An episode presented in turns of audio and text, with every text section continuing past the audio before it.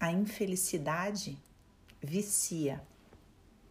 Nasruddin encontrou um homem desconsolado sentado à beira do caminho e perguntou-lhe os motivos de tanta aflição. Não há nada na vida que interesse, irmão, disse o homem. Tenho dinheiro suficiente para não precisar trabalhar e estou nessa viagem só para procurar algo mais interessante do que a vida que levo em casa. E até agora eu nada encontrei. Sem mais palavras, Nasrudin arrancou-lhe a mochila e fugiu com ela estrada abaixo, correndo feito uma lebre. Como conhecia a região, foi capaz de tomar uma boa distância do homem.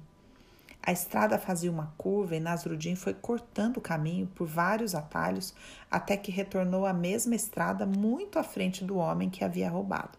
Colocou a mochila bem do lado da estrada e escondeu-se à espera do outro. Logo apareceu o miserável viajante, caminhando pela estrada tortuosa, mais infeliz do que nunca pela perda da mochila. Assim que viu sua propriedade bem ali, à mão, correu para pegá-la, dando gritos de alegria. Essa é a maneira de se produzir felicidade, disse Nasruddin. Essa história faz a gente pensar, né?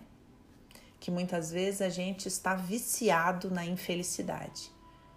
E a gente só descobre que a nossa alma tem essa tendência ao vício da infelicidade quando a gente corre o risco de perder aquilo que a gente não está valorizando.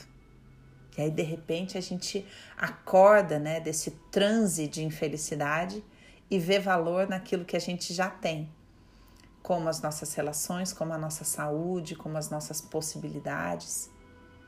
De vez em quando é bom, né?